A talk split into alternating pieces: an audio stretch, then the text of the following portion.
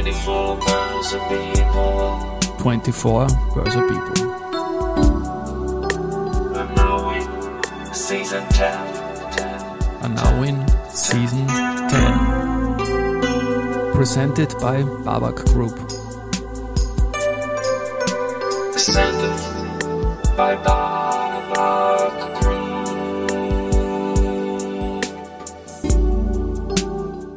herzlich willkommen wieder zur Serie 24 Börse People. Und diese Season 10 der Werdegang und Personality Folgen ist presented by Babak Group. Mein Name ist Christian Drastil, ich bin der Host dieses Podcasts und mein sechster Gast in Season 10 ist Peter Schiefer. Mit den Stichworten die Presse, Föstalpine, Aktienforum Geschäftsführung, Pressesprecher sowohl bei A1 als auch bei Magenta Telekom und jetzt seit wenigen Wochen Managing Partner bei Rosam Grünberger, Jarosch und Partner und Servus im Studio. Servus Peter. Servus Christian. Hi. Lange Einleitung, tolle Karriere, Karrierewerdegang. Wir beginnen auch bei dir am Anfang. Kennengelernt habe ich dich in deiner Phase bei der Presse, stand auch am Beginn bei mir jetzt in dieser Anmoderation, aber was war vorher? Wo kommt das Interesse für Wirtschaftsjournalismus her und wie ist es losgegangen bei dir? Ja, ich bin ähm, studierter Betriebswirt und Publizist, also ich habe beides begonnen und da merkt man auch schon ein bisschen das Doppelinteresse. Jetzt muss ich endlich den Schmäh bringen. Club der Wirtschaftspolizisten Der hat einmal eine ja. Aussendung Ja, den- gegeben. einmal ich eine auch, ja. Aussendung. Ich habe jahrelang darauf gewartet und einmal ist wirklich im Club der Wirtschaftspolizisten. Absolut. Okay, ja. lassen wir wieder. Also Polizei war mal keine. Aber, Nein, okay.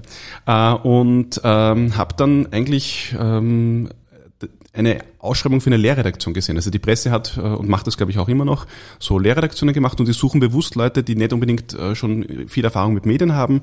Äh, ich habe damals mehr Bankenthemen gemacht. Also ich habe als Student immer bei der RBI in der Aktienanalyse und volkswirtschaftlichen Analyse beim Brezencheck gearbeitet als Werkstudent. Schön. Und der das kommt war, oft vor Ja. als Bezugspunkt. ja, der war, der Peter war super.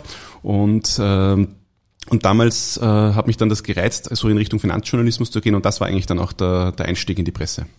Die Presse hast du auf LinkedIn eingegeben 2002 bis 2007. Das ist zufällig die beste Zeit, die man an der Wiener Börse ever gehabt haben. ATX1000 auf 5000 Punkte.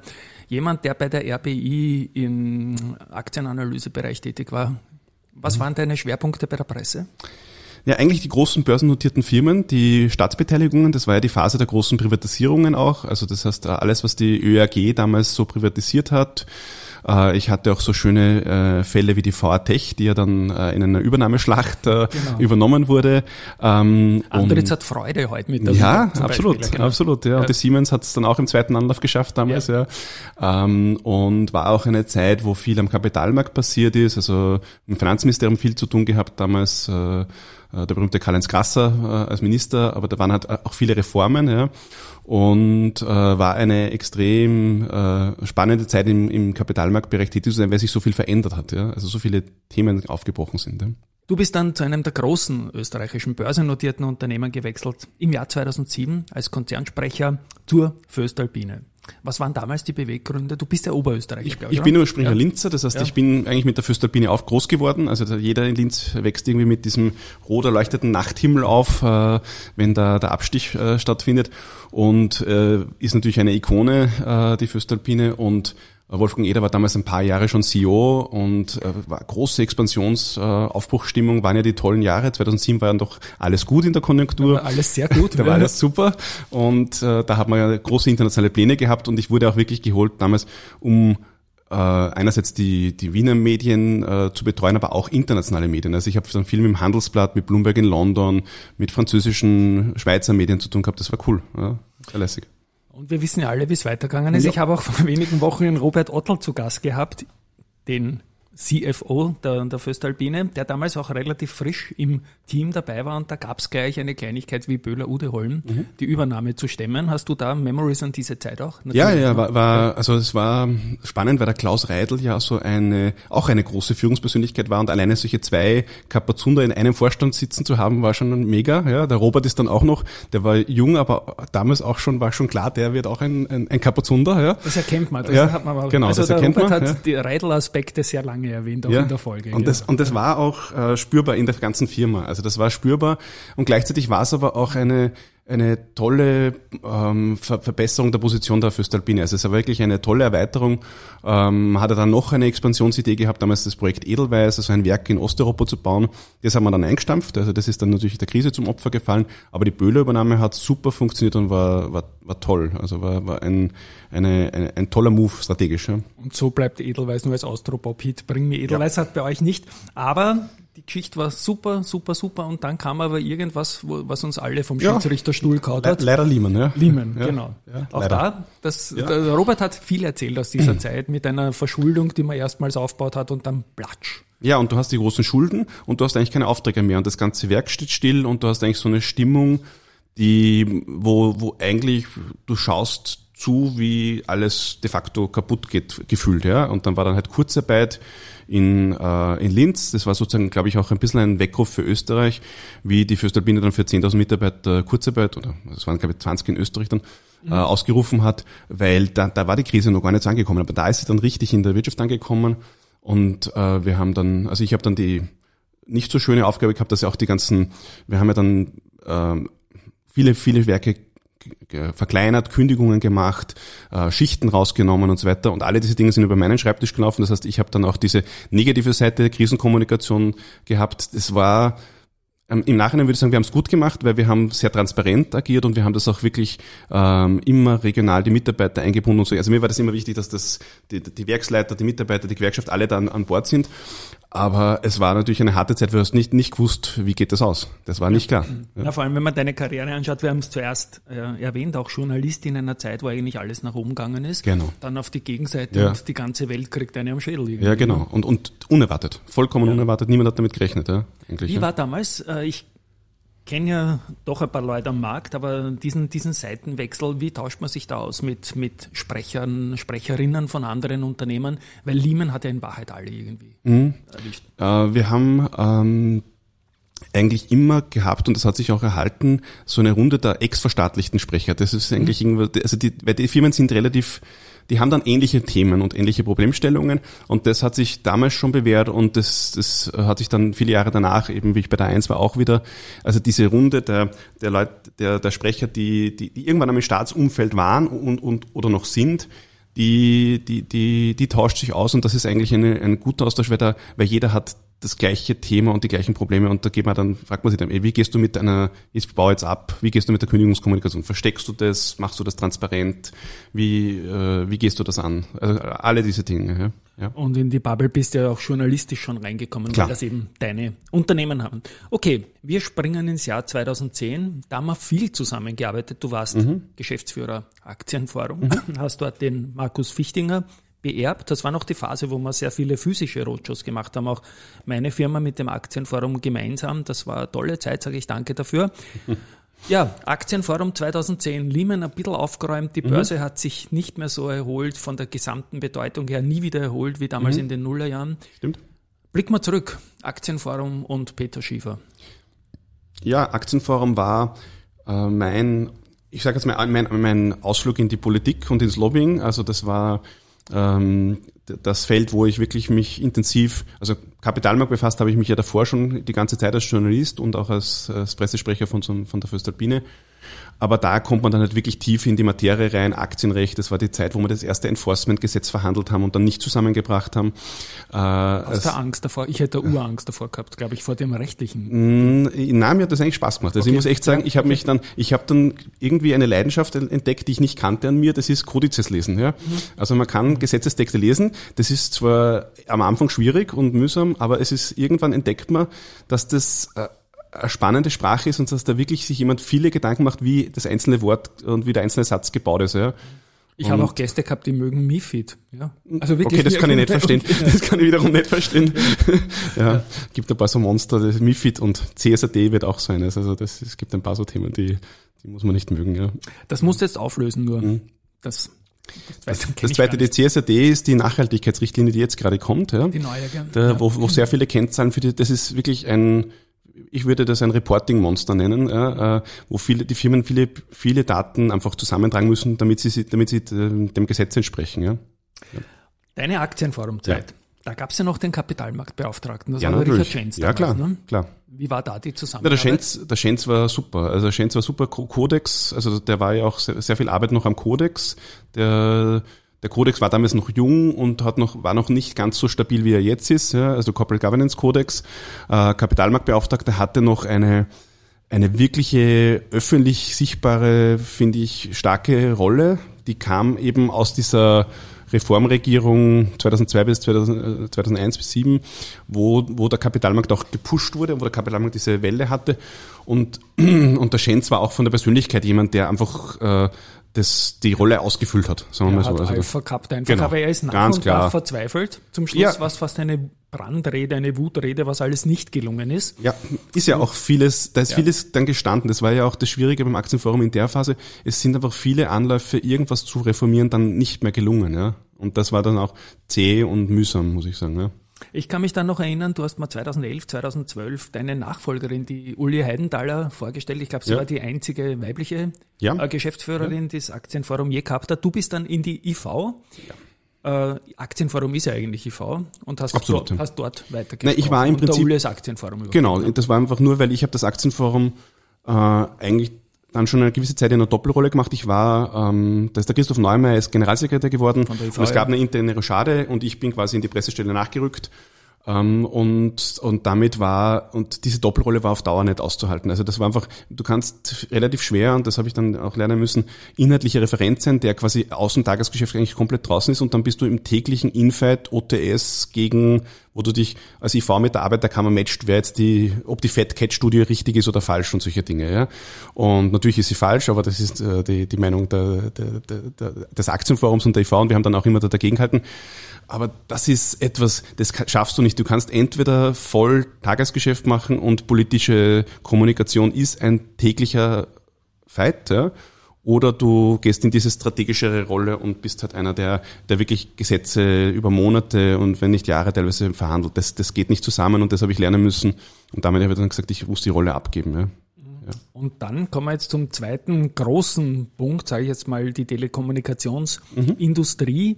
Äh, ich habe es zuerst erwähnt, Rapid Austria, irgendwie du warst bei beiden oder Ja. Blau-Weiß Linz ähm, und der Lask der für Lask, ja. Oberösterreicher. 2012 der Wechsel zur A1 Telekom als Konzernsprecher.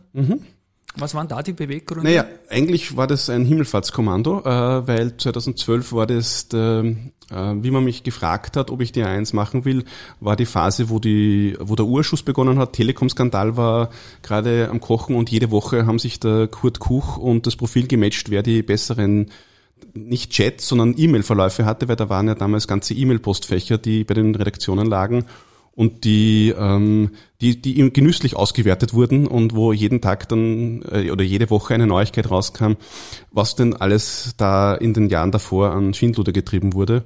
Und ähm, und ich habe hab schon überlegt, ob ich das mache. Ja. Also du wusstest schon vorher, das war der Case auch, dass du ein bisschen für Krisen-PR auch Genau, das war der. Case, die haben mich eigentlich geholt mit der, mit der Hypothese, da ist ein Junger, der hat, war bei der Föst und bei, jetzt bei, in der IV, das heißt, er kennt Politik und Wirtschaft und, äh, Und ich, ist aber kein Zeitzeuge von dem und war aber nie dabei. Genau. Also das Wichtigste Verstehe war nie, ja. nie, nie dabei, nicht im Telekom-Bereich, nicht irgendwo dabei gewesen zu sein. Ja? Also definitiv neutral und, und unangreifbar. Und das war sozusagen auch, ähm, ja, also das war sicherlich mein Asset und gleichzeitig war es auch, das Junge war sicherlich ein Vorteil, weil den Job äh, äh, würde man sich, glaube ich, dreimal überlegen. Wenn ich jetzt heute nochmal jetzt mit 15 Jahre später drauf schaue, oder denke ich mal, wow, das war schon eine wilde Zeit. Wirklich wild, ja.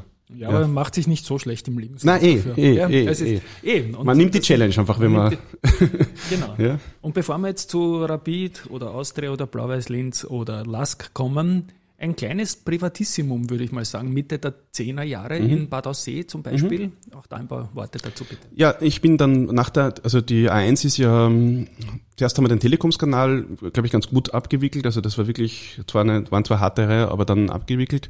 Und dann kam die Übernahme durch die Amerika Mobil.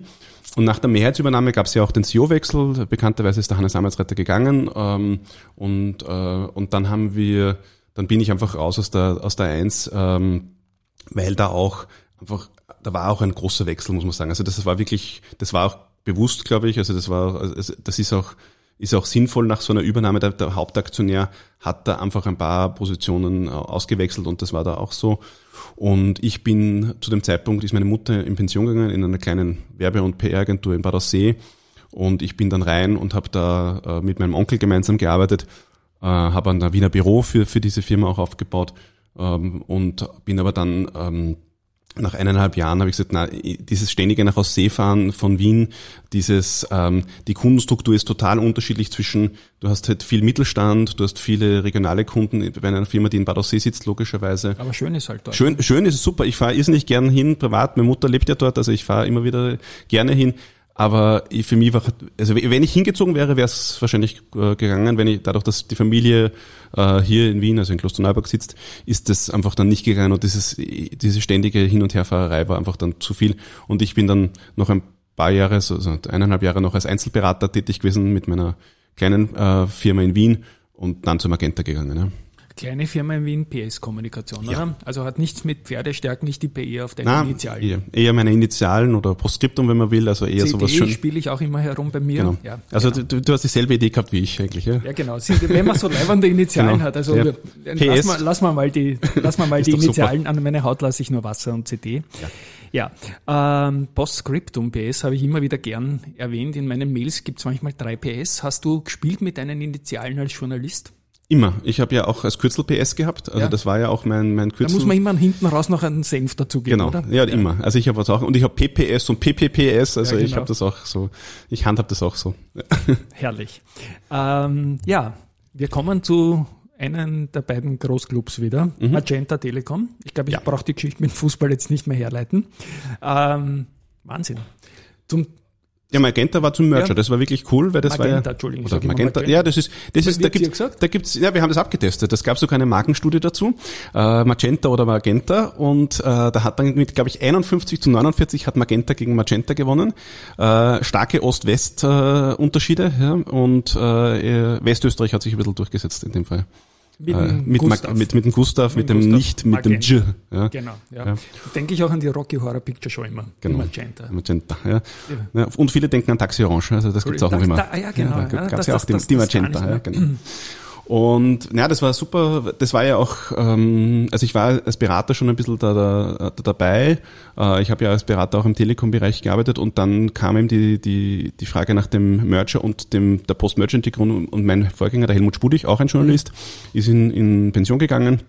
Und damit war das eine, eine schöne Option, wo man quasi vom Berater in die Firma hineingeht. Und das war eigentlich, äh, ein, ein, und das war eine super Reise jetzt. Also Magenta ist ja eine schöne Erfolgsstory. Wir haben eine schöne Marke aufgebaut. Wir haben äh, wirklich zwei Firmen schön zusammengeführt, weil UPC und äh, T-Mobile waren, waren eigentlich fast gleich groß. Also du musst mal zwei Firmen, die gleich groß sind, zusammenführen und ist irrsinnig gut gelungen. Und ich habe auch die Deutsche Telekom als äh, Arbeitgeber sehr schätzen gelernt. Das ist ein Weltkonzern, also wirklich äh, top und mit dem US-Geschäft auch wirklich gut im, gut im Business. Also auch eine tolle Börsenstory inzwischen. Ja, die Aktie ist leibend. Die haben inzwischen wieder über 20, also die waren ja Jahr- Jahrzehnte, jetzt quasi waren sie bei 10 und äh, dann bei 15 und so, aber das war jetzt, die letzten Jahre hat man wirklich gemerkt, es ist wieder ein Aufbruch da und es geht wieder was weiter in der Telekom-Aktie. War jetzt nicht vorbereitet. Ich bin ein Fan von beiden Aktien heuer bei der A1 Telekom Ja, ne? Austria Weismanns, habe ich das Ja. ganze Jahr kom kommuniziert. Die sind trotz der Abspaltung über den Moving Average 200 Ja, und der Chart ist super. nicht bereinigt. Der Genau. Wahnsinn eigentlich. Ja, und die Eins hat sich auch toll entwickelt mit der Entschuldung jetzt und die Bilanz ist, ist top und verdienen super Geld, also ja. Kurze Sache noch für die Hörerinnen und Hörer, die das jetzt nicht parat haben. Deutsche Telekom und Magenta Telekom, wie sind da die Eigentumsverhältnisse? Eigentlich, äh, also 99 Prozent gehören der Genau, ich dachte Deutschen auch Telekom. fast 100, ja. Ja, fast 100. Der Rest ist eigentlich nur noch ein Rest aus der UPC, wo die Stadt Wien einmal beteiligt war und das ist noch ein kleiner Rest, Mhm. den die Stadt Wien hält, aber das, der 99 Prozent gehören der Deutschen Telekom. Inwieweit hat die Börsennotiz in Deutschland da auf deinen Job in Wien einen Einfluss gehabt oder fast gar nicht? Naja, nur in Finanz, also nur im Kapit also nur bei den Themen, die börserelevant sind. Also du hast natürlich trotzdem, also Kennzahlenveröffentlichungen, da hat es natürlich einen Einfluss, du darfst nicht vorher, also Frontrunning ist ganz klar. Äh, und das zweite Thema ist, wenn es um, also sowas wie die UPC-Übernahme war sogar, UPC-Übernahme war, ne? War- war sogar eine Ad-Hoc, ja genau. Ist man stolz eigentlich, oder? Ja, ist dann cool, wenn man eine Ad-Hoc im Konzern schafft. Ja. nach Frankfurt schicken kann, heißt, Erst Genau. Leute, wir hätten da eine Ad-Hoc Genau. für euch. Ne? Genau. Herrlich. Wir sind schon im Jahr 2023. Ich möchte noch trotzdem Magenta Telekom Phase etwas erwähnen. Mhm. Und du siehst, ich lerne, ich sage nicht mehr Magenta, weil ihr das abgetestet habt und die Westösterreicher und gut. Äh, Pandemie. Ja, Corona. Mhm. Ja. Ja. Wie, äh, ist ja ein Geschäft, das eigentlich sehr digital war Ja, war's auch. und eigentlich nicht so gehittet wie andere Branchen. Im oder? Gegenteil, wir hatten eine Sonderkonjunktur. Äh, Die Leute, die sind ja in, den, in der Woche vor dem Lockdown, haben sie uns die Router äh, aus den Shops hinausgetragen ohne Ende. Also die mobilen Router waren Genau, der Bestseller. noch Klopapier noch da und die Klo, Router waren Klopapier und die Router waren, nein, nein, sie waren nicht aus, aber sie waren, also war wirklich Kann ein, man Klopapier in eure Shops kaufen nein, kann man nicht.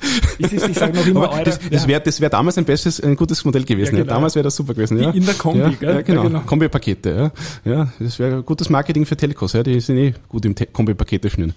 Ähm, und äh, na und das war auch, äh, aber in-house auch spooky, weil wir ähm, dann eigentlich das Firma zugesperrt haben, alle in- ins Homeoffice geschickt haben, alle, alle konnten mobil arbeiten, was, was ja damals eigentlich ein Vorteil war. Wir hatten alle Mitarbeiter selbst das Callcenter ausgerüstet mit Laptops und so und Kopfhörern. Und ich war dann mit dem Andreas Bierwirt und der Personalchef und dem Technikchef und so weiter. Wir waren zu sechst in diesem Riesengebäude alleine und ich habe dann eigentlich eine Woche lang nur Medienvertreter mit Kameras durch die Räume geführt, die leer sind und dunkel und düster ausgeschaut haben. Das hat irgendwie so Endzeitstimmung gehabt. Also das war ganz eigenartig. Ja. dazu in dem Gebäude, das eh wie Raumschiff Ja, das ist, Enterprise schaut, wie ein. Raumschiff aus, genau. Ja, ja. Und dann ist es komplett leer. Also das war schon, also da kommt man immer noch die Ganselhaut, wenn ich dran denke. Das war wirklich ein wild. Also das war auch ein, ähnlich so wie Lehman, so eine, so eine Krise, wo du denkst, da, das ist once in a lifetime. Das erlebst du nur einmal im Leben. Ja. Ja. Ja. Wir sind 2023. Ich habe es anmoderiert seit wenigen Wochen. Ich glaube, Oktober war es. Du bist Genau. Managing Partner bei Rosam Grünberger, Jarosch und Partner. Genau. Einer der Partner. Einer der sechs Partner, genau. Genau. Dazu möchte ich sagen, da steckt auch Grünberger drinnen. Die Silvia Grünberger kommt ein paar Folgen nach dir zu Gast. Das wissen wir jetzt alles schon. Deswegen werden wir weniger übers Unternehmen sprechen, weil das lasse ich dann als ihren Job. Mit dir habe ich jetzt diese Genau. Sie ist auch unsere Hauptgesellschafterin, also passt gut. ne? euer Finde- Gesicht eigentlich auch. Unser Gesicht nach außen, absolut. Ja. Genau. Ja. Was ist Peters Aufgabe dort?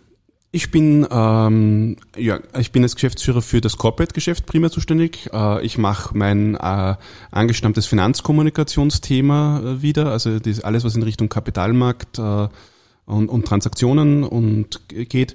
Und ähm, weil ich jetzt die letzten zehn Jahre auch viel mich mit Nachhaltigkeit äh, befasst habe, beziehungsweise jetzt heißt es ESG äh, im Das war ja bei Regelfall. beiden Telekoms, Entschuldigung, Immer. dass ich ins Wort falle, schon dein Steckenpferd eigentlich. Auch ein bisschen Early Bird, oder?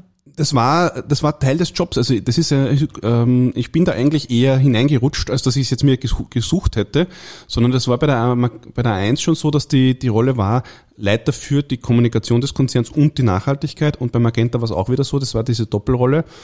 Und, und damit beschäftigt man sich halt mit diesen ganzen Regularien äh, und da, da, da, da war man sicher äh, Early Bird, aber das, waren, das war, und das ist auch jetzt noch immer das Konzept, dass viele das mit der Kommunikation verknüpfen, äh, Jetzt gerade durch diese neuen Richtlinien wandert es ein bisschen stärker in die Finanz. Also, und das ist auch jetzt richtig. Also auch beim letzten Jahr jetzt bei uns bei Magenta haben wir begonnen in der Finanz dieses Know-how aufzubauen, weil das einfach stark in Reporting geht. Es geht jetzt Wirtschaftsprüfer, Reporting und man darf da nicht ver vergessen, ähm, Jetzt, es gibt Unmengen an Kennzahlen, die jetzt neu zu berichten sind, aber eigentlich das, was die Firmen brauchen, ist auch so eine Story und was ist eigentlich das, was sie den Mitarbeitern erzählen, weil das, was die Mitarbeiter derzeit fragen beim Bewerbungsgespräch ist, im ersten Schritt, kann ich Homeoffice machen, wie sind denn die Regelungen und das zweite, was fragen ist, was macht es denn zur Nachhaltigkeit? Das ist eigentlich so und daher glaube ich, das ist das auch ein Feld, das ich jetzt in meiner Beratung ausbauen möchte. Ja. Ja. Ähm, ich möchte jetzt nicht in eure Auftragsbücher reinschauen und will das auch alles gar nicht wissen, aber du warst in einer Zeit, 2002, 2007, als der Jahrhundertkonjunkturzyklus an der Wiener Börse war, zuständig für diese Unternehmen aus staatsnahem Umfeld in der Presse. Wir haben jetzt eine Phase gehabt, wo an der Wiener Börse, sage ich jetzt mal, überhaupt nichts gegangen ist. Siehst du positiv in die Zukunft, so wie sich jetzt die Gemengelage irgendwie darstellt? Das ist sicher ein Einblick, ÖBAG und so. Meiner Meinung nach tun die keinen schlechten Job. Die Telekom war ein super Beispiel, finde ich. Siehst du irgendwie ein Licht am Ende des berühmten Horizons? Ich sehe, dass sich, dass sich was tut, dass wieder Bewegung drin ist. Es ist, also so wie es 2002 bis 2007 war, da hätte ich jetzt, das ist vielleicht zu optimistisch, also ich glaube, das, Nein, das, das reicht ja schon ein bisschen aber so ein, ein leichter Wind und ein leichtes Genau. Lüftchen sehe ich schon. Es gab jetzt auch wieder IPO-Versuche, manche haben sich dann natürlich anders entschieden. Ähm, ähm, das wird weiterhin bleiben. Ich glaube, die Du hast, zu, du hast zu viele Optionen inzwischen, zu, an Kap, du hattest so viele Optionen an Kapital zu kommen. Ja?